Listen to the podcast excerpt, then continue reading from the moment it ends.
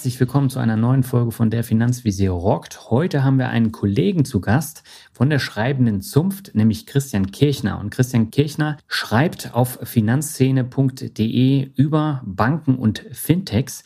Und wir haben gesagt, das wäre eigentlich mal ein idealer Gesprächspartner, um mit ihm über Banken, Fintechs und die Zukunft der Banken zu sprechen. Und genau das haben wir auch getan, ziemlich ausführlich. Und das ist eine etwas andere Folge mit anderen Einblicken. Und äh, Albert, ich fand, das war ein sehr spannendes Gespräch. Ja, auf jeden Fall, wie gesagt, weil er ja auch ein paar Anekdötchen noch von, äh, wie soll ich sagen, schimpfenden Vorständen noch beizutragen hat im Weiteren. Aber wie gesagt, wo wir ja gerade beim Thema Zukunft sind. Wie heißt es immer so schön, die beste Investition in die Zukunft ist die für die eigene Bildung. Ja. Unser Sponsor Blinkist ist wieder am Start mit dem 25% Rabatt aufs Jahresabo, aber natürlich alles vorher sieben Tage lang in Ruhe testen. Das kennt ihr ja schon mit der URL www.blinkist.de slash Finanzvisier. Blinkist eben mit den 3000 Sachbüchern, die man ja in 15 Minuten lesen und anhören kann. Das stimmt wirklich. Also ich mache das auch wirklich sehr gerne. Ihr habt alles dabei, was ihr braucht. Neueste Ratgeber, zeitlose Klassiker und eben auch ja, Bücher, die euch helfen für die persönliche Entwicklung, Psychologie, Wissenschaft. Daniel, was hast du denn gerade momentan auf den Ohren? Weil so wie ich dich kenne, liest du die Blinkists ja nicht, sondern du hörst sie ja. Ja, das ist eine Mischung. Also im Fitnessstudio höre ich sie und zu Hause auf der Couch lese ich äh, die Blinks dann mit dem iPad. Aber ich habe dieses Mal rausgesucht Sabbatical von Andrea Oder. Und da geht es um ein Thema, mit dem ich mich auch häufiger beschäftige, nämlich um das Thema Reisen. Und in dem Buch selber geht es darum, wie man mit guter Planung und Organisation seinen Traum vom Sabbatical erfüllen kann. Und in den Blinks wird dann Schritt für Schritt erklärt, wie man so ein Sabbatical vorbereitet, durchführt und beendet von der ersten Idee bis zur Rückkehr in den Job. Fand ich sehr inspirierend. Und äh, da kann jeder dann schauen und äh, diese Zusammenfassung des Buchs findest du neben über 3000 anderen Büchern bei Blinkist und jeden Monat kommen 40 weitere hinzu. Wenn ihr euch das nochmal angucken wollt, dann guckt einfach auf äh, www.blinkist, also B-L-I-N-K-I-S-T, www.blinkist.de slash Finanzvisier und dann gibt's die 25% aus Jahresabo und natürlich vorher alles sieben Tage lang kostenlos testen. Und das ist auch schon das Stichwort, denn äh, jetzt würde ich sagen, schalten wir mal rüber zu Christian und ja, reden zum guten Teil auch über die kostenlos Kultur im Banking und was das uns Kunden bringt oder eben auch nicht bringt. Auf geht's. Unsere Leitung geht heute in die Bankenhauptstadt Frankfurt zu Christian Kirchner und er ist Journalist und zum Thema Quo Vadis Banken ein wirklich passender Ansprechpartner. Warum das so ist, das werden wir jetzt im Gespräch rauskristallisieren. Aber erstmal herzlich willkommen bei der Finanzvisier Rock, Christian. Hallo, schön, dass ihr mich empfangt heute. Ja, und ich habe gehört, für dich ist es jetzt die Podcast-Premiere. Das stimmt. Ich habe schon Videocasts gemacht, ähm, aber als Gast in einem Podcast klassischerweise war ich noch nicht. Das stimmt. Dann freuen wir uns, dass die Premiere bei uns ist. Und du hast für Kapital ganz viele Jahre geschrieben und bist dann, ich glaube, im letzten Jahr zu finanzszene.de gegangen. Kannst du mal kurz erläutern, was das genau ist? Ja, Finanzszene.de ist ein morgendlicher Newsletter für die Banken- und Fintech-Branche. Mhm. Fokus ist hauptsächlich auf, auf Leute, die in der Branche arbeiten, weniger jetzt so Endanleger, Endkunden. Ja, wir erscheinen jeden Morgen um 5 Uhr zwischen Dienstag und Freitag per E-Mail. Ähm, die Idee ist, dass es jeden Tag bei uns zwei, drei eigene Scoops und Analysen zur Banken- und Fintech-Branche gibt auf der einen Seite und wir dem Leser zum anderen auch eine kleine Nachrichtensichtung vornehmen, Linksichtung ähm, von, von anderen Medien, von Blogs und einfach zusammenfassen, was wir glauben, für, was für den Tag entsprechend wichtig ist. Die Idee ist, die Leute sollen gut gebrieft in den Tag starten, ähm, unsere eigene Geschichten lesen, ein bisschen Zeit sparen. Ja, das, das ist unser, unser Produkt sozusagen morgens. Ihr habt ja auch eine Reichweite, die deutlich über 20.000 Abonnenten hinausgeht. Das ist ja auch schon echt enorm. Und dort teilt ihr immer schön gegen die Banken aus und seid auch relativ kritisch. Ähm, ich habe den Newsletter ja auch in meinem Postfach jeden Morgen. Äh, wie seht ihr denn selbst eure Rolle? Ah, wie wir unsere Rolle sehen. Also unsere Rolle ist zu reporten, was da draußen los ist. Ähm, mhm. Also ich würde jetzt noch nicht mal sagen, dass wir eine grundlegend kritische Haltung hätten. Klar, äh, man ist, wenn man, wenn man äh, Online-Journalismus betreibt, äh, dann weiß man, dass kritische Geschichten häufig eine eine, eine höhere Reichweite generieren als auch die Quartalszahlen hier und da sind eigentlich ganz gut äh, ausgefallen. Das ist äh, manchmal vielleicht eine etwas gefährliche Incentivierung, wenn man klickorientiert arbeitet. Das machen wir aber gar nicht. Das ist uns, äh, will ich sagen, wurscht, aber also wir sind nicht incentiviert, möglichst viele Zugriffe äh, zu generieren. Wir wollen relevant sein. Wir wollen, dass Geschichten gelesen werden. Wir wollen das mit, mit, mit eigenen Scoops und Analysen machen. Mhm. Und das läuft nun mal in einer Branche, die sich muss man schon sagen, strukturell im, im, im Rückwärtsgang befindet, automatisch auf eher etwas kritischere Dinge hinaus. Weil ich glaube, jeder kennt das, ähm, wenn es in einem Unternehmen nicht so gut läuft, wenn, wenn Gewinne sinken, wenn gar Verluste geschrieben werden, wenn der Personalbestand sinkt, also da, da fällt es dann schon häufig schwer, positive Punkte zu finden, aber die gibt's. Also wenn, wenn Banken sehr ordentliche Zahlen vorlegen, dann schreiben wir auch das. Also es ist nicht so, dass wir da eine, eine grundlegend kritische Haltung irgendwem gegenüber hätten, weder was Banken noch Fintech noch was Fintechs angeht. Bevor wir jetzt auf die Zukunft der Banken zu sprechen kommen, eine andere disruptive Branche ist natürlich der Journalismus. Äh, du hast ja lange Jahre da schon gearbeitet. Wie siehst du denn persönlich die Zukunft vom Journalismus? Hm, eigentlich im, im Kern positiv. Ich glaube, das Berufsbild ähm, ändert sich definitiv, aber ähm, ich teile jetzt nicht so unbedingt den, den, den, den, den Pessimismus, der eigentlich schon seit, seit 15 bis 20 Jahren rumgereicht wird ähm, in unserer Branche. Klar, so die Zahl der klassischen festangestellten Printredakteure sinkt. Zahl mhm. der Publikationen sinkt, aber die, die gesamte Mediennutzungsdauer, die steigt ja, die steigt ja laufend an eigentlich. Ähm, mhm. Also der Trend ist völlig ungebrochen.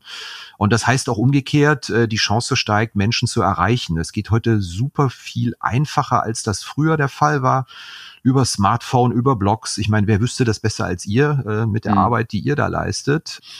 Und das ist eigentlich eine, eine super Chance. Das Berufsfeld wandelt sich. Ich will da jetzt auch gar nicht so tun, als ähm, nur weil ich jetzt mal nach, nach, nach 18, 19 Jahren Printjournalismus äh, was anderes Digitales macht, als, als, als sei ich da jetzt irgendwie ähm, auf einer ganz neuen Welle unterwegs.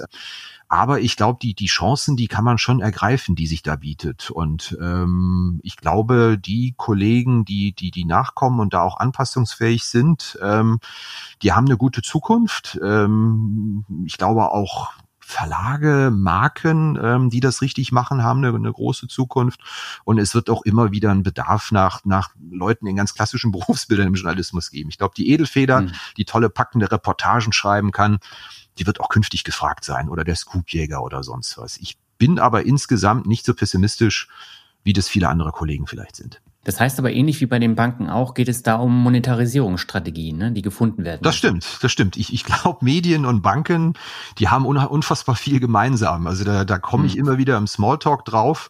Beide kämpfen mit einem mit einem strukturellen Wandel äh, der Nutzerschaft, des Nutzungsverhalten, beide kämpfen mit, mit Erlöspools, die sinken. Ich glaube sogar, das ist im Journalismus so vorgeschoben zehn Jahre vorher losgegangen, als das bei Banken der Fall ist. Und ja klar, das ist eine Herausforderung. Das ist eine Herausforderung an die Anpassungsfähigkeit, auf jeden Fall.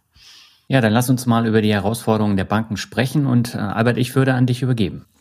Ich würde sagen, Christian, wir steigen einfach mal ein mit den ganz grundsätzlichen Geschichten, die du ja hier mitgebracht hast im, im Briefing, bevor wir dann zu meinen ganzen ähm, Fragen kommen. Also wie gesagt, ja, so ein bisschen dieses Banking, äh, Banken versus Banking, was der Bill Gates mal eben ähm, gesagt hat, was ja wir Finanzblogger ja auch immer uns wir wir sagen ja eigentlich immer, dass wir die super Typen sind, die die Leute hier aus der Lethargie reißen und eben dazu bringen, selber zu entscheiden.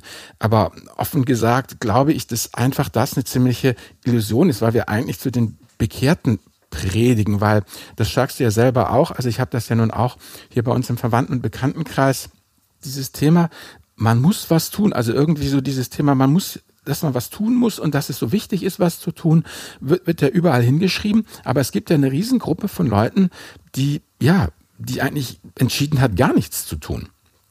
Und da denke ich mal, wie siehst du das? Also äh, sind wir einfach, äh, wie soll ich sagen, sind die Deutschen faul und dumm, dass sie im, im, im Girokonto bleiben? Oder ist das eigentlich aus der Sicht der meisten Menschen eine sehr rationale und vernünftige äh, äh Entscheidung? Also da bin ich ganz klar äh, in dem in dem letztgenannten Camp von dir. Also ich, ich glaube, es ist äh, ein grundlegendes Problem, dass der Versuch, Menschen an rentablere Geldanlagemöglichkeiten, an, an mehr private Vorsorge mhm. heranzuführen, in den letzten Jahren von Finanzdienstleistern generell Banken tatsächlich so über die Angstschiene äh, gefahren ist, äh, das da geführt worden ist.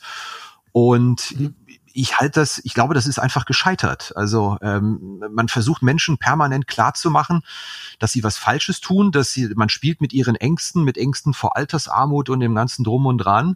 Und ich habe da mal ein, ein, Interview mit einem Sozialforscher vom Rheingold-Institut geführt, äh, die das in, in tiefen Interviews analysieren, die sagen, das geht völlig äh, an der an der Lebenswirklichkeit der Menschen vorbei und die wollen sich das nicht sagen lassen, die wollen sich überhaupt nicht mit der Altersvorsorge beschäftigen, weil es geht um die eigene Vergänglichkeit, man ist nicht mehr am Arbeitsmarkt gefragt, das ist kein schönes Thema und man lässt sich da ungern mit der Nase drauf stoßen, sich doch bitte damit zu beschäftigen und man wird auch ungern beschimpft, dass es doch saudumm sei, ich sag mal 80.000 mhm. Euro auf einem Girokonto rumliegen zu lassen. Ich kenne privat viele Leute, die das so handhaben in unterschiedlichen Beträgen. Ich kenne Bankvorstände, die das im siebenstelligen äh, mit siebenstelligen mhm. Beträgen so handhaben. Ich glaube, für sehr viele Leute, die haben einfach für sich entschieden, dass das zinslose Sparen, Inflation hin oder her, für sie die optim optimale Anlageform ist. Sie im Bauch grummelt's vielleicht ein bisschen und die holt man nicht in andere Anlageformen, indem man ihnen permanent klar macht, dass sie dann Fehler machen, dass das dumm ist, dass das ein Geld verwirrt. Also ich kenne das nur so, dass sie sagen, ja, dann ist das so. Dann verliert das halt anderthalb Prozent äh, an Wert, aber es verliert keine 20 Prozent an Wert. Und wenn in drei Jahren mein Leben sich anders gestaltet oder ich da einen Plan habe oder eine Opportunität habe, dann ist es schön, dass das Geld sicher da rumliegt. Wunderbar, bin ich sehr zufrieden mit. Insofern glaube ich, äh, dieser Versuch, den Menschen das als, als Fehler einzureden, Angst zu machen, der ist gescheitert. Da haben sich ähm, sehr viele verkalkuliert, glaube ich, über den, über den, den Strom der letzten zehn Jahre. Ja, aber warum ist das so, warum wird das, äh, warum lassen die Leute das einfach liegen? Also du meinst, es ist wirklich, dass sie sagen, ich habe vielleicht ähm, in, in ein paar Jahren die Möglichkeit, ein Haus zu kaufen oder größere Summe Geldes anzulegen und dann möchte ich liquide sein und dann dieses, du meinst, also es ist diese Verlusterversion, besser einen Euro nicht verloren als zwei Euro verdient. Das Glaube ich schon, absolut. Also ich glaube, heutzutage haben sich Berufslebensläufe verändern sich. Biografische Brüche sind häufiger ähm, und so rein anekdotisch haben, glaube ich, viele Leute Anfang, Mitte, Ende 20 noch nicht mal so eine richtige Ahnung, was sie äh, in fünf Jahren machen oder wie sich ihr Leben da auch beruflich entwickelt. Und ich glaube, wenn das der Fall ist, ist es, fällt es Leuten auch relativ schwer, sich in, in Finanzdingen bei der Geldanlage an, an Anlageformen zu ketten, die sinnvollerweise äh, schon mal fünf bis zehn Jahre Geduld brauchen sozusagen. Und mhm. dann finde ich das offen gestanden auch ein, ein gar nicht so dummen Gedanken zu sagen, ähm, vielleicht lasse ich lieber die Finger von dem einen oder anderen und türme Geld, auch wenn es vielleicht irrational klingt als dann vielleicht in irgendeiner Situation kopflos zu reagieren. Ja, die Sache ist dann also mit anderen Worten, die Selbstentscheider, die entschieden haben, prinzipiell nichts zu tun, die lässt man dann einfach. Oder meinst du, es gibt noch eine andere Möglichkeit, solche Menschen denn überhaupt zu aktivieren? Also das ist ja auch immer das, was Daniel und ich hier in der Mailbox vorfinden. Ne? Also so nach dem Motto, ich, also meistens ein junger Mann, der schreibt, habe jetzt praktisch das Erweckungserlebnis durch, äh, durchlaufen und möchte jetzt gerne auch meine Umwelt missionieren und stelle halt fest, dass sich keine Sau dafür interessiert. Was kann ich tun? Und dann kommt ja meistens zumindest von mir zurück, gar nichts. Hast du denn noch irgendwas, was du sagen, hast du uns aus diesem tiefen Interviews mitbringen kannst, äh, wie man die Leute doch noch packt? Die Frage ist ja, packen heißt ja äh, ganz offensichtlich, äh, dass deine Überzeugung eine andere ist, dass du glaubst, man muss mit seinem Geld mehr machen. Also das liegt dem ja irgendwo schon ein Stück weit zugrunde, glaube ich. Und nein, nein, nein, nein, nein. Also was mich nur stört, ist, wenn die Leute nach sinnvollem Nachdenken, so wie du es beschrieben hast, dazu kommen, zu sagen, für mich ist es momentan sinnvoll, ja, an die, nicht an die Börse zu gehen oder eben kein Gold zu kaufen, keine Bitcoins, dann finde ich das wunderbar. Was mich halt nur stört, ist dieses grundsätzliche Nicht-Nachdenken über Geld. Und das finde ich halt ist wirklich grundfalsch. Also ich habe dann durchaus auch schon mal im Coaching Leute gehabt, ja, dann hat man festgestellt, ganz ehrlich, so wie du aufgestellt bist, mit dem, was du auf der hohen Kante hast und deinen Pensionszusagen und deinem Lebensstil, ja, vergiss doch die mhm. blöde Börse. Was soll das denn? Ja, mach tu dir den Stress nicht an, ja. Mhm. Das finde ich total super.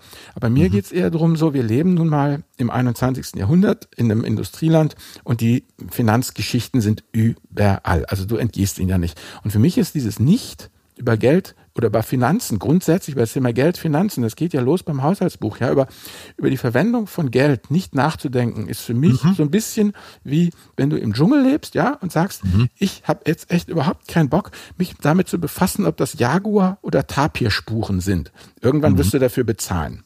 Ich glaube, es ist irgendwo eine, eine, eine kulturelle Geschichte in Deutschland auch. Also die, diese, äh, Nichtbeschäftigung mit Geld äh, kommt doch, glaube ich, ein Stück weit, ist es kulturell vererbt, äh, zu sagen, man redet nicht drüber. Ich glaube, es ist ein totales Tabu, auch äh, mal einfach über Gehälter im Kollegenkreis zu reden. Mhm. Das ist in anderen Ländern anders und es gibt auch in der Forschung, da habe ich mich mal eine Zeit lang mit beschäftigt, einen ganz klaren Zusammenhang zwischen finanzieller Bildung und guten Entscheidungen und der Häufigkeit, mit der in Familien über Geld gesprochen wird, in der man sich da auch sozusagen gegenseitig bildet und an Erfahrungen teilhaben lässt. Also kommt so ein bisschen in der Debatte zu kurz. In, in, in Ländern, in denen viel und offen über Geld geredet wird, wachsen finanziell gebildete Leute herein, die viele gute Entscheidungen treffen, et vice versa. Und ich glaube, Deutschland ist eher ein Land, und nehme ich jetzt mal so an, äh, ist auch ganz gut belegt, in der man halt nicht so gern drüber redet und in der man sagt, das, das halten wir privat und da reden wir nicht drüber und da kommt dann, glaube ich, auch tatsächlich die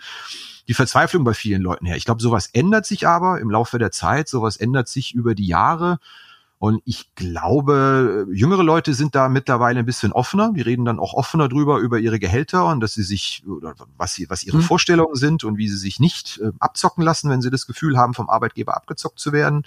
Das ändert sich graduell, aber ich glaube, solche Prozesse dauern langsam. Aber bei vielen, glaube ich mal so 35, 40 plus ist das immer noch ein Tabuthema. Und ich glaube, da rühren viele Probleme her. Wenn das aber generell tabuisiert ist, dann habe ich, glaube ich, auch nicht Lust, das mit irgendeinem fremden Menschen in einer, in einer Bank notwendigerweise zu besprechen und ist das dann, glaube ich, auch automatisch schon eine ganz merkwürdige Situation. Es ist meine Vermutung, dass es soziokulturelle Dinge sind, die eine Rolle spielen. Durchaus. Ich meine, ganz ehrlich, willst du Teenager-Schwangerschaften verhindern, dann rede über Sex. Das ja, ist ja das, das stimmt, Gleiche. absolut.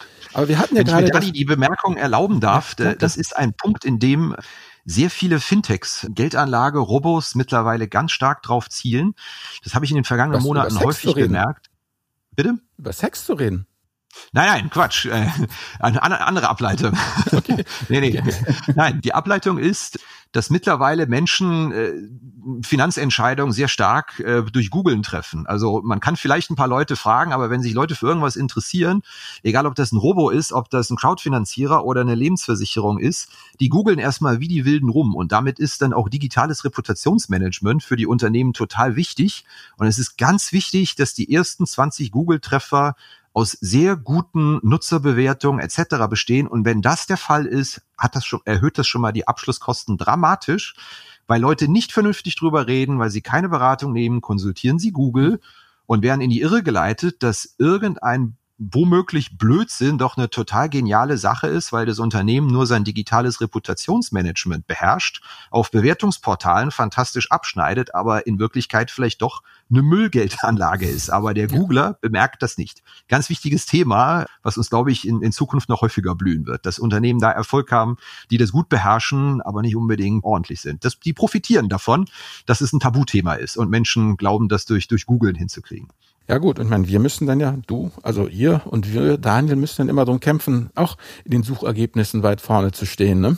Das ist ja gar ja. nicht so einfach, wenn du jemanden hast, der tiefe Taschen hat.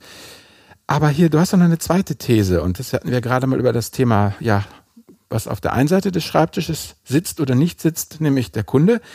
Wie sieht's denn eigentlich mit der Bank aus? Weil, hm, Daniel, wir hatten ja den Herrn vom Schwarzwasser in einem der letzten Podcasts hier, der von Blackwater, der Blogger-Kollege, der selber auch in der Bank gearbeitet hat. Und der hat uns ja schreckliche Dinge erzählt. Und du hast dir auch noch ein paar Sachen mitgebracht. Vielleicht, äh, ja, könntest du uns da auch noch mal dran teilhaben lassen, wie es denn so im Innern da aussieht aus deiner Perspektive. Okay, du, du, du ziehst jetzt äh, wahrscheinlich drauf auf, auf die, wie soll ich sagen, veränderte Rolle, äh, die die, die Bankmitarbeiter gerade im Retailmarkt in den letzten Jahren ähm, äh, innehaben. Sehe ich das richtig? Das ja, genau. Ja. Also dieses Thema, ich habe das in einem Blog gelesen, ich habe das bei Google gelesen. Die Stiftung Warentest sagt, können Sie mir nicht einen ETF verkaufen? Ja. ja. Wieso ist ja. die Kostenquote hier bei 7,35 Prozent? Und ja, so nach dem Motto, ich will aber keinen Amazon-Gutschein dazu haben. Ich möchte dauerhaft niedrige Gebühren haben und all sowas. Ich glaube tatsächlich, die, die entscheidende Veränderung der, der jüngeren Vergangenheit ist, dass so das ganz klassische Brot- und Buttergeschäft, von dem Banken fantastisch leben konnten, einige Jahrzehnte lang, das gibt's eben nicht mehr. Also eine Bank konnte ja prinzipiell mit dem herumliegenden Geld der Kunden ein bisschen Fristentransformation betreiben. Man schreibt dem Kunden, wenig bis nichts auf ein paar Sichteinlagen gut oder aufs Sparbuch gibt man ein Prozentchen, hat aber selbst kurzfristig lange die Möglichkeit gehabt, bei Notenbanken dann drei, vier, fünf, sechs Prozent Zins auf die Einlagen zu bekommen. Und das ist natürlich ein absolut idiotensicheres Geschäft, äh, Zinserträge zu generieren.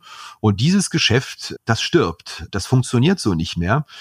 Was relativ wichtig zu verstehen ist, ähm, es ist noch lange nicht tot, es droht zu sterben. Ähm, die Banken haben es wunderbar geschafft, den Leuten das Gefühl zu geben, dass äh, für ihr eigenes Zinsgeschäft die totale Katastrophe passiert. Wenn man sich aber mal die Zahlen anschaut, die Zinsüberschüsse, die deutsche Banken erwirtschaftet haben die letzten Jahre, ganz leicht gesunken. Drei, vier, fünf Prozent, seit wir so in, in diese Nullzinsphase eingetreten sind. Das heißt, das wird erst in den kommenden Jahren kommen. Warte mal, Christian, wo kriegen die denn das Geld noch her? Also das wundert mich jetzt, um wie viel Milliarden A, um wie viel Milliarden reden wir? Ein paar Zahlen. Und B, ah ähm, das nächste, wieso sinkt das nur so wenig? Ich dachte immer, also ich als Laie dachte, ich gebe meiner Bank sozusagen Geld. Die gibt mir ja. dafür ein paar 0,x. Und dann muss sie das irgendwo bei der EZB parken und ja. kriegt dann Minuszinsen. Aber weil ja, aber, die so gut Menschen sind, kriegt sie, kriegt sie sozusagen, gibt sie mir trotzdem noch ein paar Zinsen. Verstehst? Das ist jetzt meine ja, Laiensicht. Aber, aber ein, ein Moment. Eine Bank ist ja sehr geschickt darin, äh, zu managen, in welchem Tempo man sinkende Zinsen an Kunden weitergibt oder nicht. Da haben wir ja gerade das ganz aktuelle Beispiel, das mit dem Verweis auf die negativen Einlagenzinsen, Negativzinsen auch für Kunden eingeführt werden. Mhm. Aber ob die Rechnung für die Institute so aufgeht, ist noch die andere Frage. Vielleicht hat sie ja für das Geld auch noch durchaus eine vernünftige Verwendung und macht das Ganze, um ihren Zinsgewinn zu steigern. Machen wir mal ganz konkrete Zahlen dazu. Ja. Ähm, 2011, äh, so die Phase, wo das so langsam richtig mit den Zinsen anfing, kriminell zu werden, gefühlt, dass sie verschwinden, haben deutsche Banken 300 Milliarden Zinserträge erwirtschaftet und 208 Milliarden Zinsaufwendungen gehabt. Unterschied 95 Milliarden. So, jetzt, was ist 2018 passiert? Äh, letztes Jahr, wo es dazu Zahlen gibt, da haben sich die Zinserträge fast halbiert auf 167 Milliarden Euro. Was mhm. ist aber mit den Zinsaufwendungen passiert? Die haben sich mehr als halbiert. Die sind von 210 auf 80 Milliarden gefallen, weil halt, natürlich Stopp, Banken, ganz, ja? ganz vorsichtig langsam. Fachwort nur, damit wir wissen, was ist was ausgehen. Also die Zinsaufwendung ist das. Zinsaufwendung, was muss eine Bank sozusagen Kunden an Zinsen Aha, zahlen das, das, oder was, was muss kriege. sie auf Zinsen zahlen? Genau, richtig. Was ah. die Bank sozusagen selbst im Zinsgeschäft an Kosten im Wesentlichen hat. Zinserträge, was sie sozusagen kassiert, was sie für Kredite hm. verlangt, äh, was sie selbst auf ihre Einlagen im Zinsgeschäft von woanders bekommt. So. Hm. Das einfach mal gegeneinander aufgerechnet macht den Zinsüberschuss. Und machen wir das mal über alle Banken in Deutschland, wie dieser Zinsüberschuss ausgefallen ist. Ganz einfach, weil beides gesunken ist. Die Zinskosten wie die Zinsaufwendungen, mhm. hat sich der Zinsüberschuss so gut wie nicht verändert. Der war 95 Milliarden im Jahr 2011 und der war 2018 87 Milliarden. Ja, das ist ein bisschen weniger, aber es ist jetzt nicht dieser massive Einbruch des Zinsgeschäfts, von dem man Land auf, Land ab hört. Das heißt, noch wirft dieses Geschäft ordentlich Geld ab.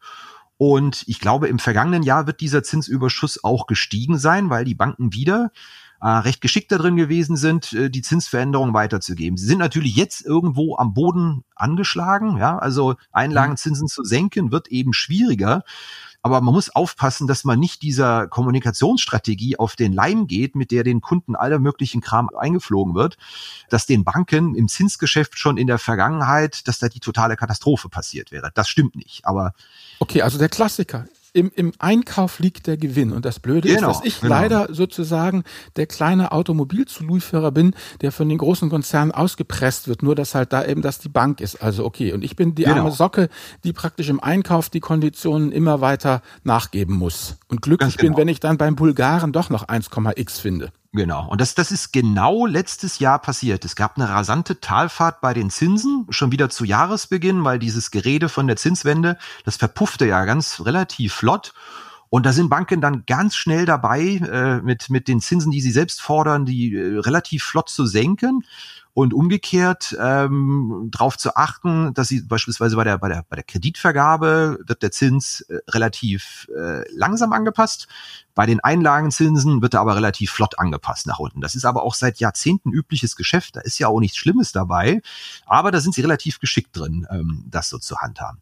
Wir kamen aber ja, glaube ich, von der, von, von der anderen Perspektive, was sich da verändert hat. Ich will jetzt nicht so tun, als ging es den Banken da wirklich wahnsinnig gut. Natürlich steht dieses Geschäft perspektivisch unter Druck und natürlich mussten die Banken sich schon recken und strecken, ähm, um in dem Geschäft überhaupt ihr, ihre Überschüsse zu verteidigen. Ich, ich glaube, das Problem ist einfach, ist, dieser Job in den Banken, der hat sich, soweit wir das auch mitbekommen, schon fulminant gewandelt. Also man kann sich nicht mehr in eine Bankfiliale setzen oder, oder hinter einer digitalen Bank verschanzen und sagen, wenn der Kunde was will, dann kommt er zu mir. Das kann eine Direktbank nicht, weil, glaube ich, sich viele Hoffnungen dass die Selbstentscheider so richtig mal im Wertpapiergeschäft äh, ins Rollen kommen, dass das Geschäft ins Rollen kommt. Das hat sich bei den Direktbanken in den letzten zehn Jahren doch als Wachstumsillusion entpuppt, glaube ich, mit Blick auf die Zahlen. Mhm. Und bei den Filialbanken ist es, ist es ähnlich, dass ein Kunde irgendwann so in Pein ist über seine Altersvorsorge, über die Vorsorgelücke, da kommen wir wieder zu dem Thema, wie man es den Kunden klar macht. Und dann kommt hier, ich, ich muss mal was tun das ist nicht mehr der, der, der Bankjob im Retail Banking. Da muss schon telefoniert werden, da muss man Kunden schon angehen. Da hat sich der Job, glaube ich, äh, fundamental verwandelt hin in Richtung zu einer viel stärkeren Vertriebsorientierung, als das noch vor 10, 15 Jahren der Fall war. So, also mhm. da, das ist, glaube ich, testiert. Jetzt würde ich ganz kurz mal einhaken. Und zwar, ich habe äh, mit Interesse den letzten Newsletter von euch gelesen. Mhm. Und da habt ihr ja unter anderem geschrieben, dass jetzt eine N26 erstmals richtig Geld verdient. Und da sieht man natürlich auch einen, einen, Umschwung, weil die ganzen etablierten Banken sagen oder haben im Vorfeld immer gesagt, ja, die verdienen ja eh nichts und jetzt verdienen sie auf einmal doch was. Äh, ändert sich da massiv was? Also wir haben gesagt, sie erwirtschaften signifikante Erträge und ja. äh, verdienen. Sie haben immer noch einen dicken Verlust geschrieben. Da, da muss man jetzt schon mal ein bisschen aufpassen unter den Zusammenhang. Aber äh, Tatsache ist, dass sich immer alle gefragt haben bei N26, also N26, um da mal aus dem Nähkästchen zu plaudern, ist ein Riesenthema in der ganzen Bankenbranche. Man landet äh, bei jedem Expertengespräch Hintergrund nach spätestens zehn Minuten bei dem Thema. Das polarisiert extrem. Ich glaube okay. nur, die Bank hat äh, den Beweis angetreten, zumindest Erträge generieren zu können. Und sie hat ein mhm. wahnsinniges Kundenwachstum. Wie viele echte Kunden das sind, äh, muss man darüber diskutieren. Haben wir auch schon Zweifel angemeldet. Aber ich glaube, die Bank, ja, die Bank hat bewiesen, Erträge generieren zu können. Sie ist noch nicht profitabel, aber da kommt doch schon mächtig was ins Rutschen. Also das äh, Gefühl hat man ja alleine, wenn man sich die Kunden, die Kundenzahlen anschaut, schon. Wir haben auch mal ermittelt, dass die Kundenakquisitionskosten der Bank sehr, sehr niedrig sein müssen. Das kann man ja aus den Zahlen mhm. auch rauslesen. Und ja, also äh, das ist, ist, ist ein hochspannendes Thema, was da passiert. Vor allen Dingen, die haben ja alles im Angebot. Die haben Versicherungen mit äh, drin, die haben diese Metallkarten, äh, ja. die dann monatliche Gebühren kosten. Damit verdienen sie ja dann natürlich das Geld. Und damit schnappen sie natürlich den etablierten Banken auch das komplette Geschäft weg. Ja, ja. das Bankargument ist natürlich, äh, Sie von den Medien schreiben immer über das rasante Kundenwachstum. Also wenn, wenn äh, mein Hauptziel nur die Neukundengewinnung wäre, könnte ich das auch machen, wenn ich da dicke Taschen von meinen Investoren für hab. Aber die Frage ist, ob ich mit denen dann profitables Geschäft mache. Ja, mhm. das kann sein. Kann man alles mit Spannung beobachten. Ja, also wir haben aber auch, äh, wie soll ich sagen, keine, keine Haltung, Redaktionshaltung dazu. Wir sind Reporter. Wir gucken uns die Zahlen an. Äh, wir analysieren das. Wir haben jetzt da kein, kein, kein Tilt zu der einen oder anderen Seite, dass wir sagen, ähm, N26 wird diesen Markt aufrollen, Banken werden ein Problem kriegen. Ähm, ich glaube, das ist immer eine ganz, ganz, ganz individuelle Geschichte letztendlich. Mhm. Welche Fintechs, welche Neobanken oder auch welche Banken es gut machen und deshalb von einer äh, tollen Zukunft Zukunft stehen, ist immer eine ganz individuelle Geschichte. Ich glaube, da muss man sich mit Branchenurteilen, Banken versus Fintech versus Neobanken versus Neobroker zurückhalten. Ja, das Spannende ist ja, Albert ist ja auch eher so in der alten äh, Bankensicht noch, aber du bist ja nach wie vor noch bei der Postbank und äh, erledigst die Bankgeschäfte anders. Du hast jetzt hier die Frage aufgeschrieben, wieso sind Bankgeschäfte eigentlich so nervig? Beziehst du dich jetzt auf die alten Bankgeschäfte oder auf Fintech-Bankgeschäfte, die ja durchaus anders sind? Also nur auf das, was ich einfach kenne und ich mache halt mein, mein Online-Banking ganz normal halt mit dem Handy mhm. und, und hier am PC und fertig. Und es wird halt einfach, also das Nervige letztendlich, das wirst du ja auch haben, weil nervig, mit nervig meine ich, dass du ja heutzutage irgendwie diese ganze Zwei-Faktor-Authentifizierung hast, dass jeder sein eigenes Süppchen kocht, dass da ja. nichts irgendwie übergreifend geht. Also ich zum Beispiel ja, mache ja hier äh, mit, mit, mit den Produkten aus dem Hause da Lex, na Lex Office, Lexware, ja. Und ganz ehrlich, ich meine, das ist so buggy, da dauernd funktioniert da irgendwas nicht. Und es liegt halt dran, dass die da alle wild im Hintergrund am Rumprogrammieren sind. Also wenn du ja. das einfach hier gewöhnt bist, solide APIs zu haben, klare Schnittstellen, ist es einfach das totale Chaos. Und da hätte ich dann eben nochmal eine Frage auch an Christian, also unter diesem Überbegriff nervige Bankgeschäfte, sind für mich einfach so zwei Punkte. Das eine ist die Regulatorik und das andere ist die IT, die ja scheint nicht so äh, ja wirklich peitscht, weil wenn ich hier mal aus deinem Commerzbank-Artikel zitiere, Christian vom mhm. 5.2., Parallelen gibt es nicht nur beim Störungsbild, sondern auch, was die Ratschläge der Social-Media-Mitarbeiter an den Kunden angeht. Es ging um diese Commerzbank-Geschichte. Man möge doch mhm. bitte sich an die Familie, Filiale wenden. Und ihr habt auch irgendwo geschrieben, wer praktisch als Bank etwas auf sich hält und pro Monat nicht so und so viel Stunden IT-Outage vermelden kann, ist ja irgendwie nicht mehr zeitgemäß. Also wie mhm. stellt sich das eigentlich aus eurer Seite da?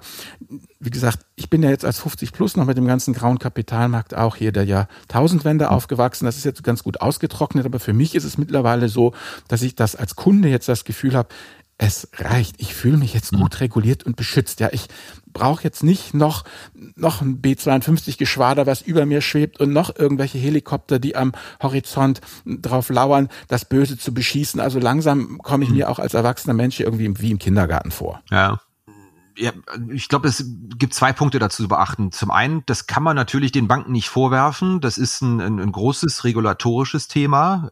Ja, der, also der Raum, in dem die sich bewegen, der macht es zunehmend schwieriger, Geschäfte zu machen und auch neue Geschäfte zu machen. Ähm, das ist die eine Geschichte. Ähm, da können die Banken aber nichts für. Das hat sich der Regulierer einfach so vorgestellt, welche Produkte und was auch immer privilegiert wird. Ich glaube, in dem Zusammenhang nur ein Beispiel zu nennen, Robo-Advisor, also diese automatisierte Geldanlage, mhm. meistens eines, eines ETF-Mantels, gibt's über 30 Anbieter in Deutschland. Die gibt's jetzt seit fünf Jahren und sie verwalten in Toto ein bisschen mehr als drei Milliarden, was jetzt eigentlich gemessen am Gesamtvermögen sehr wenig ist, das in Deutschland so überhaupt zu, zu Anlagen zur Verfügung steht und dafür, dass die auch schon seit fünf Jahren aktiv sind. Drei Milliarden, das ist ja der Tagesumsatz von Weltsparen, ich meine. Absolut, ganz genau. Also daran sieht man's. Und ich hatte da mal ein, ein ganz interessantes Erlebnis, als mal eine Bank, Namen tun nichts zur Sache, ganz stolz, Journalisten ihren neuen Robo vorgestellt hat und da diesen sogenannten Onboarding-Prozess ganz stolz vorgeführt hat, wie leicht das ging mit der Identifikation. Also das dauerte geschlagene 40 Minuten. Es mussten Steuernummern konsultiert werden, es mussten Videoidentifikationen gemacht werden. Es waren, ich würde mal sagen, in Toto 80 Schritte. Und die haben aber, waren aber so begeistert davon, wie einfach das ging, dass sie das da vorgeführt haben, in Anführungszeichen. Und äh, es lag oh völlig auf der Hand, dass das ein Prozess ist, den 99,5 Prozent der Nutzer, wenn sie überhaupt bereit sind, ihn zu gehen, irgendwo auf der langen Reise abbrechen werden. Und ich glaube, das beschreibt ganz gut, was das eigentliche äh, Problem da ist, wofür Banken und Fintechs häufig nichts können, aber was im Endkundengeschäft ein Riesenthema ist. Das ist jetzt mal so die Seite, für die für die die Akteure nichts können. Ja, es gibt dann natürlich noch die andere Seite, dass man sie sagt, äh, was haben eigentlich Banken gemacht, was wirklich mal konsequentes, nutzerzentriertes Denken, wie so diese schöne Floskel ist, in den letzten Jahren gemacht haben. Die sind einfach sehr häufig sehr mit sich selbst beschäftigt gewesen, mit internen Umbauten, mit Verlusten, mit veralteten IT-Systemen. Und als sie gemerkt haben, sie müssen die Kurve kriegen, sie müssen da mal richtig investieren, um auch technologisch Schritt zu halten, da war es jetzt schon fast wieder zu spät, weil ständig an den Budgets geschraubt wird, weil einem so ein bisschen die Ertragsbasis erodiert. Und jeder kennt diesen Teufelskreis, in dem man irgendwie steckt. Mit den Erträgen geht's abwärts, beim Personal muss gespart werden. Das ist dann nicht das Umfeld, in dem man dann investieren kann und sich in, in, in tolle Digitalprojekte äh, verlieren kann. Man kriegt ja auch keine gescheiten Ingenieure. Also das gescheit ist jetzt gemein, aber es ist natürlich auch nicht, nicht so obercool, irgendwie Compliance-kompatibles Zeug für irgendeine Bank zu stricken, wenn ja. ich als ähm, Programmierer, als Ingenieur ja mit dem, mit dem neuesten Zeug irgendwo äh, bei einer kleineren oder mittleren Firma arbeiten kann. Das ist natürlich auch viel ja. spannender. Ich meine, und dann denke ja. ich mir was Geiles aus und dann haut mir die Compliance alles kaputt oder beziehungsweise wenn praktisch, richtig, da wenn die IT die vielleicht nicht unbedingt was für, ja. Nee, nee, ich sage ja nicht, dass sie was dafür können, aber das meine ich ja eben. Das ist ja für mich beides. Also, was macht der Regulierer? Also, sozusagen, was haben die Banken selber geschrottet? Also, mir, mir mhm. als Kunde ist es ja wurscht. Ja, ich habe diesen ja. bescheuerten Prozess und jetzt eben die Frage an dich als Insider, was hat die BaFin geschrottet und was haben die Banken selber kaputt gekriegt? Das ist, äh, ist eine sehr gute. Äh, ehrlich gesagt, ich weiß gar nicht, äh, welche Anteile ich jetzt in dem Zusammenhang nennen soll, auf wen was entfällt. Was man, glaube ich, mal ein bisschen relativierend sagen muss, weil du auch so Sachen wie Authentifizierung angesprochen hast ich glaube, das Gejammer ist immer am Anfang relativ groß. Das Gejammer war auch groß, als neue Postleitzahlen eingeführt worden sind. Das Gejammer war groß, als IBANs eingeführt worden sind, die relativ lang sind. Aber ich glaube jetzt mal so gefühlt, was so Thema Sicherheit, authent starke Authentifizierung PSD2 angeht, ist es ja doch ruhiger geworden die letzten Wochen, weil ich glaube, dass sich Leute an diese Schritte gewöhnt haben. Also man darf sich da, glaube ich, nicht von dem ja, von der anfänglichen Aufregung irritieren lassen. Da gibt es schon relativ schnell Gewöhnungseffekte würde ich ja alles machen, aber wenn es halt funktionieren würde, verstehst? Wenn ich meine sieben Schritte ja. auch einfach hintereinander abarbeiten könnte und nicht wahlweise zwischen Schritt drei und Schritt sieben abgebrochen werde. Darum geht's mir ja. Ja. ja ich habe ja ein Verständnis dafür, dass man praktisch mit dieser Zwei-Faktor-Authentifizierung durchaus mehr Sicherheit hinbringt, obwohl das ja manchmal auch nichts funktioniert. Wenn ihr da diesen Artikel, wo ihr da, was war das für eine Bank, die von den Südamerikanern ausgenommen wurde? Die haben ja Zwei-Faktor-Authentifizierung und alles gehabt und da. Das war die OLB, ja, genau. Ja, das war ja auch so eine peinliche Geschichte. Ja. Ich, ich, ich sehe es ehrlich gesagt nicht ganz so kritisch wie ihr, muss ich zugeben, hm. irgendwie. Also ich glaube, es gibt doch auch Banken und es gibt Portale und es gibt Fintechs, die es gut machen. Und äh, das sind erstaunlicherweise auch die, äh, die die großen Nutzerzuwachs haben. Also ich, ich will hier keine Werbung betreiben, aber mhm. ich glaube, finde, also es gibt einen ganz klaren Zusammenhang äh, zwischen Kundenloyalität, Zufriedenheit, gibt's ja diese Kennziffer des Net Promoter Scores und auch der Kundenentwicklung in den vergangenen Jahren. Und ich glaube, es gibt in Deutschland Institute, die wahnsinnig steigende Kundenzahlen haben. Viele Direktbanken, Comdirect, ING, DKB, die auch wirklich fette Gewinne erwirtschaften. Und ich glaube, die kommen ja nicht von ungefähr. Ich glaube, die mhm. drücken die richtigen Knöpfe, die haben ihre Prozesse im Griff, die haben häufig eine gute Usability. Und es gibt Banken, Fintechs, Robos, bei denen ist das nicht der Fall. Also ich weigere mich da, was, was allgemeines, äh, also so ein allgemeines Urteil irgendwo zu fällen. Das ist einfach ein Differenzierungsmerkmal. Wer macht's wie gut? Lege ich, glaube ich, Wert drauf auf die Unterscheidung. Ich kann euch ja gerne mal eine kleine Anekdote erzählen, die ich letzte Woche mhm. von, äh, letzte Woche, Quatsch, letzten Sommer war das, von einem Privatkundenvorstand einer großen Bank gehört hat. Also der entzürnte sich wirklich 20 Minuten in einem äh, sogenannten Hintergrund, also ein Gespräch, was dann nicht direkt verwendet wird, äh, über, über MIFID 2 und äh, verstieg sich also äh, in die Formulierung, ich, ich will Ihnen mal was sagen, Herr Kirchner, äh, wenn jemand mal eine Million T-Shirts drucken lässt, MIFID 2 muss weg, dann äh, würde ich mich an der Produktion beteiligen. Es ist der Killer schlechthin in unserem Geschäft. Die Leute haben da keine Lust drauf. Ähm, also MIFID, diese Regulierung insbesondere in der Beratung und im Wertpapiergeschäft. Und er brachte mir da ein ganz gutes Beispiel. Er ist nämlich auch Kunde bei seiner eigenen Bank, führt da, hat da ein, ein, ein Modell, das sozusagen all-in ist für eine, für eine gewisse Gebühr und disponiert ab und zu mal ein klein wenig zwischen verschiedenen Fonds hin und her, auch für seine Kinder. Und er sagte dann, ich bin hier äh, Vorstand einer Bank und wenn ich da anrufe in meinem eigenen Kundencenter und sage, äh, erhöhen Sie mal den Sparbetrag um 200 Euro und schichten Sie bitte mal von Fonds A auf Fonds B rum, dann ist das ein Prozess, der mich als Vorstand zehn Minuten, Viertelstunde kostet, weil mir hinterher alles nochmal von vorne bis hinten vorgelesen werden muss, was da passiert Und obwohl ich eigentlich der Vorstand bin, der hinreichend Bescheid weiß, was er da tut, und trotzdem lässt sich sozusagen meine Gesprächspartnerin oder mein Gesprächspartner am anderen Ende in unserem eigenen Service Center muss das so handhaben, dass das ein viertelstündiger Prozess ist am Telefon. Und daran würde man ja irgendwo merken, was schiefgelaufen ist, äh, dass, dass der Selbstentscheider schlechthin nicht aus diesen Zwängen herauskommt. Ich finde, da hat er einen Punkt, um, um da mal ein wenig die Perspektive der Banken zu bringen. Ja, ich ja auch. Also für mich sieht es so aus, wie soll ich sagen, dass ich irgendwie doch letztendlich jetzt ein bisschen überspitzt gesprochen die Wahl habe, eben entweder ich mache meinen Bausparer, ja, mhm. oder eben ich mache wirklich Execution only. Also was ich jetzt dann eben bei meiner Bank auch mache. Ich logge mich halt ein und ich habe gesagt, geht mir vom Leib, ich will keine Beratung und gar nichts und, und fertig. Also für mich ist das eher so, dass wir dann eben letztendlich für Menschen, die die Bankgeschäfte tätigen wollen, dass letztendlich, wenn ich irgendwie Bankgeschäfte tätigen will, also Geldanlage tätigen will, die über den, den Klassiker eben ähm, rausgehen, Mhm. Bausparer und, und, und, und äh, Lebensversicherung, was mir da ja verkauft wird, dann muss ich als Selbstentscheider das machen, weil ich sonst durch irgendwelche Sachen gezwungen werde, mhm. die vollkommen verrückt sind. Also Beratung, also vielleicht können wir darüber nochmal reden, weil das ist ja auch eine Sache, Christian, da mhm. hast du ja auch Einblick auch in die internen Gebührenstruktur vielleicht ein bisschen.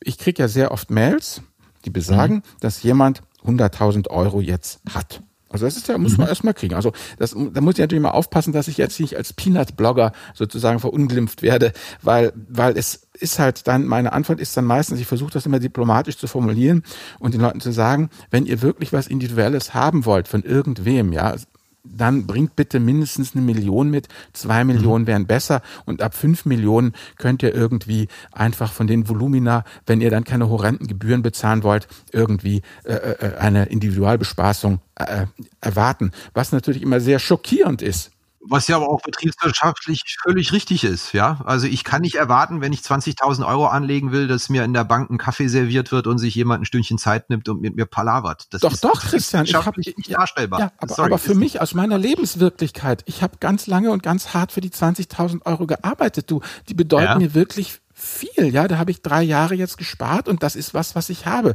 Das, was ja. die Amis ja ihr Nesteck nennen. Und das will ich ja. ja. nun auch mit der größtmöglichen Sorgfalt beachtet wissen. Und natürlich will ich einen Kaffee und eine Stunde Beratung und vielleicht sogar zwei Beratungen, und zwar vom Filialdirektor. Ja. So, und da krachen diese zwei Dinge aufeinander. Ja, du kannst viel wollen, es ist betriebswirtschaftlich nicht darstellbar. Es ist, es ist betriebswirtschaftlich nicht darstellbar. Da man, wünschen kann man viele haben, Vorstellungen auch. Ähm, ich glaube, das ist für viele Banken auch ein großes Problem mit dieser Erwartungshaltung konfrontiert zu werden.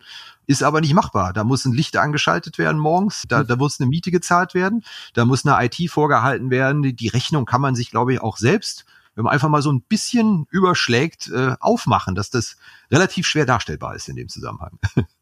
Ja, aber das ist ein guter Punkt, Christian, weil wir haben ja jetzt ganz viele Gratis-Broker, die aus dem Boden schießen und die auch gute Leistungen bieten. Und äh, jetzt haben wir ganz viele Kunden, die auf diese Gratis-Mentalität auch setzen. Ich meine, wir kennen das aus dem Internet, ist alles gratis, alles mhm. kostenlos und äh, wir müssen nicht zahlen. Und mit dieser Mentalität gehen die Leute auch an die Bankgeschäfte ran. Und äh, da müssen sie natürlich auf andere Sachen dann verzichten, wie zum Beispiel die Beratung. Aber so mhm. ganz will das in die Köpfe der Leute auch nicht rein. Das, das kann sein. Äh, bei den Gratis-Brokern muss man aufpassen, weil ich glaube, jeder weiß, wenn irgendetwas kostenlos ist, dann stimmt irgendwas nicht. Mit anderen Worten, äh, da, da werden Erträge auf anderem Weg generiert. Genauso wie Google ja, ja auch nicht kostenlos ist, sondern Erträge äh, anders mit mir äh, generiert in dem Zusammenhang.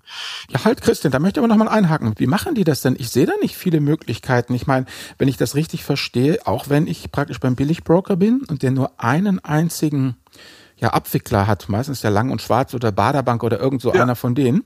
Ähm, wenn ich doch. Oder Getex. Ja, genau. Aber ähm, jetzt korrigiere mich, äh, Christian, ob ich, wenn ich da falsch liege. Ich habe das so verstanden, dass dem Spread-Missbrauch da durchaus ein Riegel vorgeschrieben ist, sondern dass ich auch, wenn ich nur einen einzigen Abwickler habe, der das dann umsetzt, die ganzen Trades, die von meinen Kunden reinkommen, ich trotzdem einen, guten Preis bieten muss, diese Bestpreisgarantie, oder ist das ein ja. Irrtum, dem ich da aufsitze? Jetzt wird es ein bisschen fachlich, aber diese Bestpreisgarantie gilt beispielsweise nur während der Handelszeiten, wenn es einen Referenzpreis gibt. Außerhalb der regulären Börsenhandelszeiten gibt es aber keinen Referenzpreis.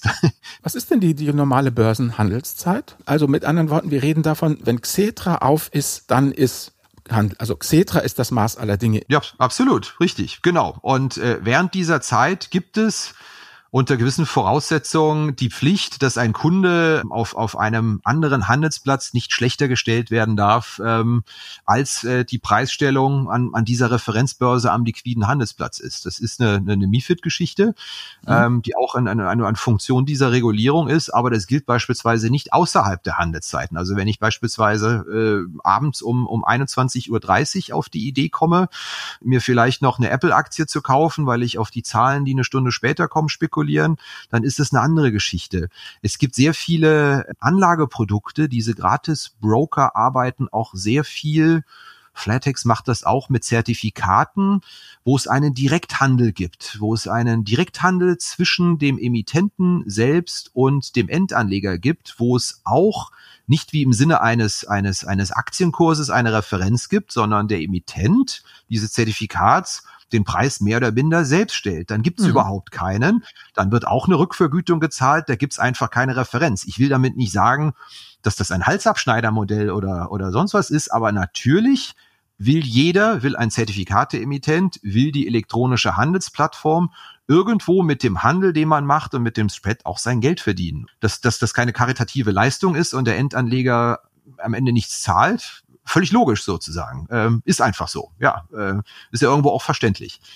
Ja, aber ich meine, euer Newsletter ist ja zum Beispiel auch kostenlos und ihr generiert ja über Werbung auch äh, eure Einnahmen. Richtig. Müsst ihr ja, ihr lebt ja davon. Genau. Und genau in dieses Denken muss man natürlich als Banknutzer auch rangehen, aber die meisten denken da halt nicht dran. Die denken, es ist alles kostenlos und äh, jetzt kommt eine Bank nach der anderen und die verlangt jetzt Kontoführungsgebühren und äh, sie müssen ja von aber irgendwas leben. An, an der Stelle muss ich mal einhaken. Ich glaube, diese kostenlos und Gebührenorientierung ist auch ein klein wenig ein Journalisten- und Medienproblem, dass sich immer auf jede Gebühreneinführung, wir betreiben das ja zum Teil selbst, gestürzt wird ohne Ende und ja. ich glaube, es ist da draußen definitiv eine Zahlungsbereitschaft, sowohl was Gebühren für Fonds und Beratung als auch was, was Bankdienstleistungen angeht, wenn ich am Ende mit dem Produkt hochzufrieden bin. Das ist in anderen Ländern auch so und das ist auch in Deutschland so. Wenn ich das Gefühl habe, ich habe ein überzeugendes Produkt, dann ist mir eigentlich egal, was, was da draußen an, an, an, an, also es ist mir nicht egal, was in Sachen Gebühren ist, dann ist mir aber die Mopperei,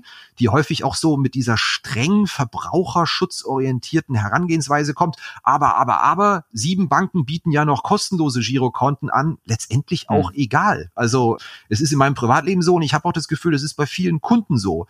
Es ist auch bei, bei ETFs so, dass ich sage, Mensch, es kommt doch nicht auf die letzten fünf Basispunkte an.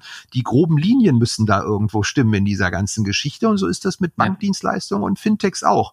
Und wenn sich Leute mit, mit einer gewissen Applikation und mit einer Geldanlage auch wohlfühlen, auch wenn die nicht optimal ist in Sachen Gebühren, dann ist es auch in Ordnung sozusagen, ja. Also ich finde, das ist das Urteil zu harsch oder da bringen wir von außen immer eine Schärfe in diese Gebührendebatte rein, die mir so von Banken äh, und auch Fintechs und Robos nicht gespiegelt wird, wo es dann heißt, also nee, die, so gebührensensitiv sind die, ist die, ist die Klientel nicht, wie sie da häufig glauben oder wie die Medien auch Leuten glauben wollen, äh, glauben machen wollen. Also Albert, äh, ich glaube, unser, unsere Zielgruppe, die ist da schon sehr kostensensitiv, oder? Nein, also meine Leute, nee, ich meine, guck mal, wenn du siehst, ich meine, jetzt äh, kleiner Werbeblock, äh, mein Buch, meine Seminare, was wir so machen, das ist ja auch gerade nicht niedrigpreisig. Also es ist schon so, dass einfach das Preis-Leistungs-Verhältnis eben stimmen muss. Und wo man halt schnell sich einfach, wie soll ich sagen, abgezockt fühlt, ist eben, wenn das Produkt nicht stimmt und wenn ich halt einen Fonds hab mit drei Prozent Kosten der halt dem 0,3 Prozent ETF, der sein Referenz ist, dauernd hinterherhinkt, ja, dann sehe ich natürlich die drei Prozent auch nicht ein. Dann halte ich aber jetzt mal mit knallharten Zahlen dagegen. Wenn ja. die Leute da draußen so gebührensensitiv seien, wie man häufig den Eindruck bekommt, wenn man ganz viel Finanztest, finanzszene.de uns, äh, euch liest, dann müssten doch die Kräfteverhältnisse da draußen ganz andere sein. Dann, dann schauen wir es uns mal an. Robo-Advisor irgendwo in der Mitte zwischen aktiv und passiv drei Milliarden. ETFs seit zehn Jahren der heißeste Scheiß in Sachen Geldanlage bei Finanztest, bei Portalen, bei euch und überall. In den Medien rauf und runter gefeiert, quasi kostenlos zu besparen bei Direktbanken. Wie viel liegt drin? 30 Milliarden, ja. Klingt wie eine wahnsinnig hohe Zahl, ist aber in Wahrheit nur ein, ein winziger Bruchteil des liquiden Vermögens, trotz dieser wahnsinnigen Erfolgsgeschichte. Und jetzt gucken wir mal, die Union Investment, eine Fondsgesellschaft, hat genau so mhm. einen Fonds aufgelegt, wie du ihn gerade beschrieben hast, der in den Gesamtkosten locker auf zwei, drei Prozent kommt, der einen Schnaps besser performt als ein Sparbuch, der nennt sich Privatfonds kontrolliert. Es ist der Verkaufsschlager schlechthin seit Jahren in genossenschaftlichen Banken. Die haben 19 Milliarden eingesammelt mit einem einzigen Fonds, der in seiner kompletten Ausgestaltung in der Gebührenstruktur mit Performance-Fees wirklich nicht sexy konstruiert ist, die man eigentlich keinem Menschen so richtig nahelegen kann. Die Leute sind aber zufrieden damit. Es fließen Assets rein und es liegt da ungefähr zwei Drittel von dem Geld drin, was im ganzen Direktbanken-ETF-Markt ist. Also wenn das wirklich so eine Riesenrolle spielen würde mit den Gebühren und wenn die Selbstentscheider so ein großes Ding wären und nicht nur eine kleine Nische, wie ich es glaube, die auch nicht sonderlich wächst, dann müssten diese Kräfteverhältnisse andere sein. Und deswegen tue ich mich auch ein bisschen schwer mit, so ganz große fundamentale Veränderungen in den kommenden Jahren in diesem Markt zu sehen irgendwie. Also da ist wirklich immer noch die Kräfteverhältnisse relativ äh, deutlich und ich sehe da auch nicht so den fundamentalen Wandel in dem Markt. Was jetzt übrigens keine Kritik am Produkt äh, privat vorkontrolliert war. Nur ein Beispiel, nur ein Beispiel. Nicht, dass sie böse auf mich sind, dass ich hier ihren, äh, das habe ich auch schon geschrieben, ihren Fonds verreißen würde oder so. Das kann eine super Geldanlage sein für die Leute, die damit zufrieden sind. Nee, aber das ist, ist ein sehr guter Vergleich, Christian. Ich habe da jetzt aber noch mal eine andere äh, Anmerkung. Und zwar nehmen wir jetzt mal Trade Republic als Beispiel. Seitdem die auf dem Markt sind, sind die ja enorm gewachsen. Und ich äh, bekomme das halt bei ganz vielen Hörerinnen und Hörern auch mit, dass sie äh, dann teilweise ihr Depot dann dahin umziehen, weil sie dann für ein Euro äh, Aktien kaufen können und mhm. verkaufen. Mhm. Und äh, der Markt wird mit Sicherheit äh, noch größer wachsen, aber ist natürlich kein Vergleich zu ähm, den Genossenschaftsbankkunden. Der, der ist ja viel größer. Mhm. Ja. Das Zeug wird verkauft, das andere wird gekauft kauft. Ich meine, Richtig, und genau. wer G kauft, das ist halt, das sind halt die hier Matrix-mäßig, was war das? Die rote, die die blaue Pille genommen haben, aufgewacht sind und ihren Scheiß selber machen. Und der Rest geht zur Bank und wird, dem wird ja gar nicht die Alternative geboten, ETF oder wie, wie hieß das Ding, privat kontrolliert? Man, die haben, die, die haben immer so schöne Namen. Diese Sicherheit und Schmusigkeit versprechen, privat kontrolliert. Das will ich ja mit meinem kostbaren ja, Geld. Ja, aber die Produkte sind anhand der Bedürfnisse der Anleger konstruiert und genau. nicht dem, was optimal ist. Und die Benchmark des Anlegers ist eine schwarze Null. Ich will in einem schlechten Jahr nichts verlieren und wenn ich dann in einem guten Jahr zwei, drei Prozent mache, ist es super, auch wenn der Markt 15 Prozent macht. Wenn ich genau. die beiden Variablen schon mal reinnehme in mein Produkt, dann kann ich da schon mal eine Performance-Fee verankern, die juckt keinen und dann ist die Wahrscheinlichkeit hinterher einen wütenden Kunden zu haben, der sagt, wieso mache ich eigentlich nur drei Prozent in einem Jahr, wo der DAX 25 macht?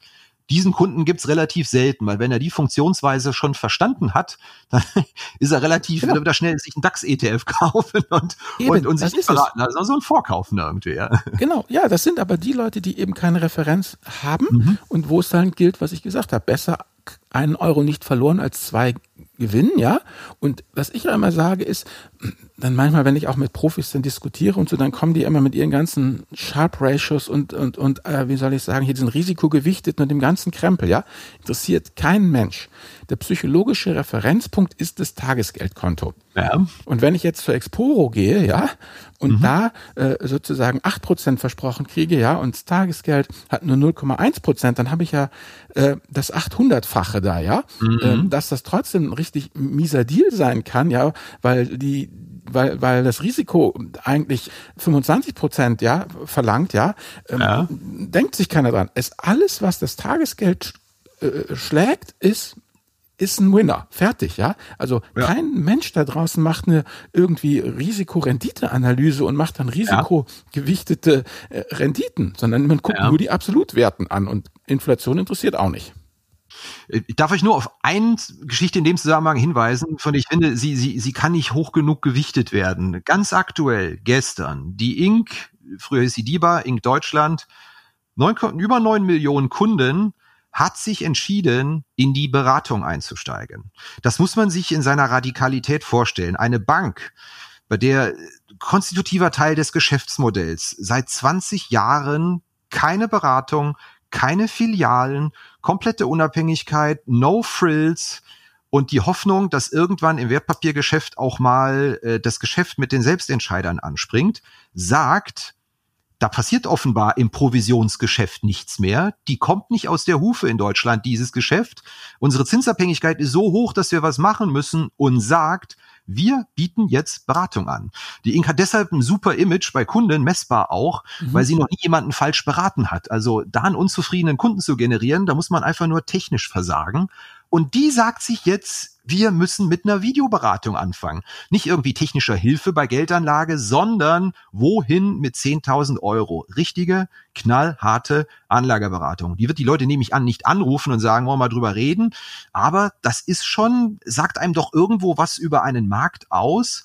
Wenn so eine Direktbank sagt, wir gehen jetzt mal diesen Schritt, weil offenbar das Wachstum, das einem von diesen Selbstentscheidern zufliegt, sich nicht so materialisiert, nehme ich an, wie man sich das vielleicht mal erhofft hat. Und das Ganze immer, auch die ganzen Zahlen eben, unter perfekten Rahmenbedingungen. Steigende Börsen, niedrige Zinsen, Konjunkturboom, starke Beschäftigung. Da muss man ja schon mal die Frage aufwerfen, wie sieht denn das eigentlich alles mal aus, wenn sich daran mal ein bisschen was ändert? Das nur mal so als, als, als, als strategischen Hinweis im Moment, ja.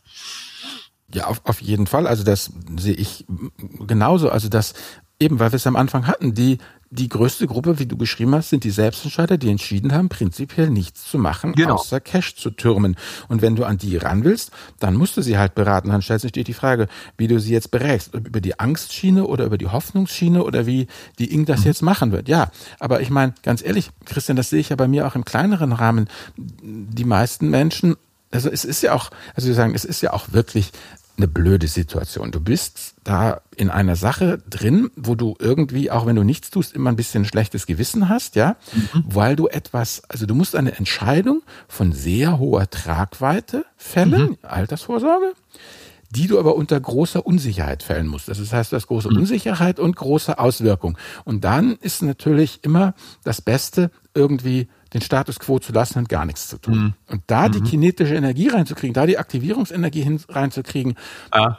Du hast in jeder Generation äh, irgendwelche knallhalten Self-Starter, die das alles durchziehen und die kommen halt in den Selbstentscheidermarkt rein und der Rest ist willig, braucht aber das helfende Händchen. Da, da würde ich aber jetzt mal dagegen halten, wenn die Tragweite der Entscheidung, der Entscheid, die entscheiden oder eine wichtige Variable in dieser Geschichte sei, wäre, dann dürfte es aber in Deutschland auch nicht den Bauboom und den Finanzierungsboom geben, den wir haben, weil da Menschen eine Entscheidung von Tragweiten treffen, die erheblich darüber hinausgeht, ob ich den richtigen ETF kaufe oder ob ich jetzt oder übernächste Woche in den Aktienmarkt gehe. Ist aber näher da haben die Leute damit ja auch keine Probleme. Also wir ja, können aber weil es physischer ist. Ja. Christian, weil es oh. physischer, weil es näher dran ist, weil man es so macht, weil es auch gelerntes Verhalten ist und weil die Frau ja. es will. Ja, ja, äh, mag sein. Dann kommt aber hinzu, dass es relativ wenige Leute gibt, die damit ganz schlechte Erfahrungen gemacht haben. Natürlich auch boombedingt, aber umgekehrt die mhm. tollen Renditen von ETFs und Indizes und Aktien, von dem immer in der Presse ist, erwiesenermaßen nicht von Privatanlegern erzielt werden. Aus vielerlei Gründen. Aber die acht neun Prozent, die erzielen nun mal die allerwenigsten. Und das ist dann auch gelebte Erfahrung, die sie selbst mit der Anlage machen, die sich dann irgendwo auch dann auch mal im Anlageverhalten niederschlägt, glaube ich. Ne? Ja, klar. da können Banken nichts für. Nicht, dass wir abschweifen vom Thema irgendwie, aber. Na gut, das ist diese unheilige Gemengelage. Ja. Ja, auf jeden Fall. Aber wenn man jetzt mal ein bisschen so ein Wrap-up macht, wenn wir jetzt mal sagen, wir sind im Jahr 2020, wie siehst du denn diese Gemengelage in Deutschland jetzt aus, aus dem, ja, deinem reichen Erfahrungsschatz, 20 Jahre Handelsblatt und Kapital und jetzt eben mit dem Newsletter da an vorderster Front und natürlich auch, ja, als Selbstbetroffener, als Selbstanlegender, wo geht das hin in fünf und bis zehn Jahren? So, das ist jetzt mal der ganz große, wie soll ich sagen, ja, Forecast. Was glaubst du? Wo landen wir? Also sag mal so, äh, wenn ich äh, mit hoher Konfidenz solche Prognosen treffen könnte, wäre ich kein Journalist, der drüber schreibt, sondern würde das geschäftlich ausnutzen. Das nee, ist mir ja geht's um das Gesellschafts... Mir, mir geht's jetzt nicht um, um welches Produkt oder, oder welche Renditen wann zu erzielen sind. Nee, es geht mir mhm. um, der, um mehr um dieses Thema äh, gesellschaftspolitische Entwicklung, eben regulatorische Entwicklung. Wo, mhm. wo glaubst du, welche Trends sind jetzt da und zwar gesamtgesellschaftlich, die die mhm. Banken betreffen. Welche Trends sind einfach bei den Banken da? Also ich meine, die zusammenbrechende IT, das kann ja auch nicht mehr lange gut gehen. Was, ja. was wird uns da erwarten? Werden wir eine Renaissance zum Beispiel einfach rein ganz pragmatisch eine Renaissance der Filiale haben? Das glaube ich nicht. Nein, Renaissance der Filiale, äh, die, die, die werden wir nicht haben. Also ich glaube, was man im Moment sieht, sehr viele kleinere Banken, insbesondere äh, Sparkassen, äh, Genobanken, die ja sehr stark in der Fläche sind, mhm ich glaube, pro Tag sind es sechs Filialen in Deutschland, die dicht machen. Und ich, ich sehe nicht mal im entferntesten etwas, was diesen Trend, der sich ja zuletzt auch beschleunigt hat, stoppen könnte. Ich sehe das eher als, als, als, als fundamentales Problem, weil eigentlich, was sehr viele äh, Sparkassen, Genobanken, da ist die Fläche ja der einzige wirkliche Trumpf, äh, den sie haben. Und das ist auch etwas, was ihnen regulatorische Privilegien einräumt. Also mit der Begründung, wir sind ja in der Fläche, stellen die Versorgung mit Bankdienstleistungen sicher, sind die ja etwas laxer reguliert, so in der Beratung und dürfen weiter exklusiv äh, ihre Bankprodukte vertreiben als andere Banken. Wenn die aber jetzt restrukturieren, ihre Filialen schließen, so wie sie es im Moment machen und gleichzeitig auch noch Gebühren einführen, weil sie das alles nicht mehr finanzieren, finanzieren können, was sie da tun, dann berauben sie sich äh, genau den Assets, nämlich der Kundennähe, die eigentlich noch das Argument ist, äh, zu ihnen zu gehen. Und ich glaube, das ist schon irgendwo ein, ein Kreislauf, der sich die nächsten fünf, sechs, sieben, acht Jahre beschleunigen wird. Also Renaissance der Filiale glaube ich einfach nicht. Der Kunde liebt die Optionalität, äh, in die Filiale gehen zu können geht aber relativ selten bis nie rein. Ich weiß nicht, wann ihr das letzte Mal in der Filiale wart. Das glaube ich nicht, dass sich dass sich das ändert. Ich glaube, was ein also, wichtiger Trend ist, es gibt Banken, die es gut machen und es gibt Banken, die es nicht gut machen. Es gibt Fintechs, die es gut machen und Fintechs, die es nicht gut machen. Das ist keine Branchengeschichte, mhm. sondern es ist eine ganz individuelle Geschichte. Und äh, ich glaube, das wird sich verstärken, weil in einer Branche, die in einer in, ja, der die Erträge dann schon so über, über die Zeit erodieren, wo der Wettbewerb sich deutlich verschärft, da ist natürlich äh, sowas ein Beschleuniger in dem Zusammenhang. Ähm, also da, da, da ist ein, also da ist eine jede Krise, jedes Schrumpfen ist ein Beschleuniger der Unterschiede. Da fehlen die Budgets und da kann man nicht investieren bei dem, dem es nicht gut geht und der andere macht irgendwas aus der Position der Stärke, kann noch nutzerfreundlicher sein. Also ich glaube, da wird jede Bank, die es, die es nicht gut macht in Deutschland, noch viel schwerer haben die kommenden fünf Jahre und die, die es gut machen, denen werden noch mehr Kunden zulaufen. Und, und, wie soll man das sich so, ja, ja, deiner Meinung nach vorstellen? Wie, wie werde ich jetzt 2025 meine Bankgeschäfte abwickeln? So, wie es Daniel jetzt schon macht, vermute ich. Also, das heißt, ich kann meiner Mutter auch keine Hoffnung machen, dass ihre Filiale dann noch längere Zeit bleibt, sondern muss ihr sagen, Mama, wir kaufen dir jetzt mal ein Smartphone und äh, dann lernst du das alles mal. Genau, Smartphone Banking. Das ist richtig. Oder, oder, ja, oder du bezahlst natürlich extrem viel dafür, dass du sagst, okay, einen Service zu bekommen, das ist irgendwo auch ein, ein, ein Luxus, der bezahlt werden muss und der bepreist werden muss entsprechend. Und ich glaube, wer das macht, wird auch künftig die entsprechende Dienstleistung bekommen. Aber das alte Geschäftsmodell, das, das funktioniert einfach nicht mehr, nicht mehr ganz so. Ich glaube persönlich, im Moment sind wir natürlich mega Smartphone zentriert unterwegs, auch spätestens seit der PSD2-Umstellung. Und auch viele hm, Online-Broker, äh, Neo-Broker setzen ja auch ganz stark auf, auf ausschließliche Smartphone-Nutzung. Ich glaube, das ist eine ganz persönliche Meinung, das wird nochmal richtig spannend, die nächsten fünf bis zehn Jahre. Ich glaube, das hat irgendwann wird diese Entwicklung auch mal am Ende sein. Kommen andere Dinge, Voice, und wird man vielleicht sich irgendwann wundern, was waren das eigentlich für Zeiten, in denen wir am Tag fünf, sechs Stunden Nutzungs Dauer von Smartphones hatte, ständig am draufstarren waren, alles drauf erledigt haben. Ich glaube, da, da wird's mal in dem, im Nutzungsverhalten und auch in der sozialen Akzeptanz in, in, in näherer Zukunft einen ziemlichen Rollback geben und wird man auch lachen über äh, wenn man später mal Filme sieht, wie unfassbar Smartphone-zentristisch wir so im Jahr 2020 äh, unterwegs waren. Da fehlen mir aber jetzt die industriellen Insights, wie, wie diese persönliche, diese persönliche Wahrnehmung ähm, oder meine persönliche Prognose tatsächlich äh, stimmen wird. Also ja, das, okay. das wird spannend, glaube ich. Aber ich glaube, allein wenn man schon Dinge über Voice macht, wenn Voice kommt, was ich persönlich glaube, dann wird es auch wieder deutlich niederschwelliger für Leute, die, die nicht so technikaffin sind, auch für die für die 75-Jährigen in der Fläche und für Jugendliche. Ich glaube, das wird einiges verändern in den kommenden fünf bis zehn Machst Jahren. du denn dein Banking selber über ein Smartphone oder gar nicht? Also ich bin nicht gut für die Schufa eine mega, mega Neugiersnase journalistisch. Das heißt, ich unterhalte, glaube ich, also in der Summe mit Sicherheit über zehn Bankverbindungen, habe äh, vier Kreditkarten, ich probiere immer alles aus und äh, eröffne Kontos bei, also es ist meistens nur der Eröffnungsprozess, ich mache da nichts, aber ich will das immer wissen von Robos und von, von Smart Brokern und sonst wie. Das mache ich sehr, sehr stark mit, mit dem Smartphone auf jeden Fall. Bin aber auch noch so, trainiert, dass ich Bankgeschäfte gerne am Laptop mache und wirklich nur unter höchster Not am Smartphone sozusagen. Ich sehe das immer noch vor mir. Das ist eine alte Gewohnheit irgendwie, dass ich die Masken da vor mir habe. Da habe ich jetzt ja endlich mal einen gefunden, der mehr Konten hat als ich. Der schlägt ich müsste mal meinen Schufa-Score prüfen. Also ich glaube, der müsste eine absolute Katastrophe sein bei meinem Kontoeröffnungsverhalten und Öffnungs- und Schließungsverhalten, sagen wir mal so.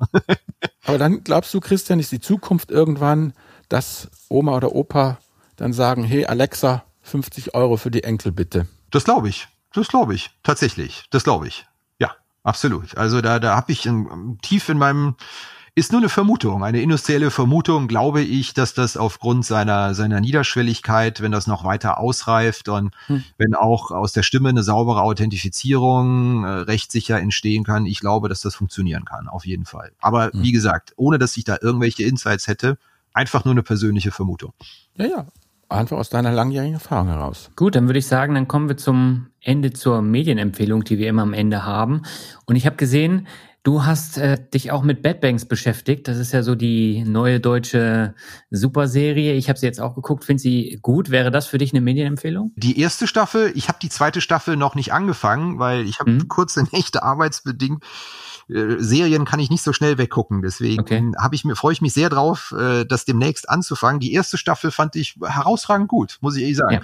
Also bei filmischen Darstellungen von von Banken und sonst wie bin ich meistens total genervt. Klar ist das ein bisschen klischeehaft, dieses das Feuer auf der Investmentbanking-Fluren. Äh, irgendwelche privaten Intrigen. Also unter Investmentbankern stellt man sich ja immer solche brüllenden äh, Affen vor. In Wahrheit sind das Leute, die mit der S-Bahn an ihrer Butterstulle zwischen Taunus und Frankfurt pendeln, zumindest äh, zu 70, 80 Prozent das Gefühl in Frankfurt. Das mhm. sind ja auch ganz normale Leute irgendwo. Aber ich fand die Serie klasse. Ich fand sie authentisch. Ich fand sehr viele Dinge sehr nah an der Realität. Mir hat das groß ge echt gefallen und ich habe die auch äh, vielen Freunden empfohlen. Guckt mal rein und gar nicht so weit weg von der Realität, glaube ich. In der zweiten Staffel geht es ja um dein Thema, das ist ja Fintech. Genau, Fintech versus klassische Banken. Ich, ich, bin, ich bin gespannt auf jeden Fall. Aber ich, wenn man wenn man es als Unterhaltung akzeptiert, fand ich es eine gute Unterhaltung und nicht, nicht völlig überdreht, sagen wir mal so. Zweite Staffel kann ich mir noch kein Urteil bilden, empfehle ich aber. Hast du denn noch eine andere Medienempfehlung? Ich empfehle natürlich eure Blogs auf jeden Fall, aber die können eure Hörer ja schon. Ja. ähm, nein, äh, klar, die, die lese ich super gerne, äh, schon, äh, schon seit Jahren.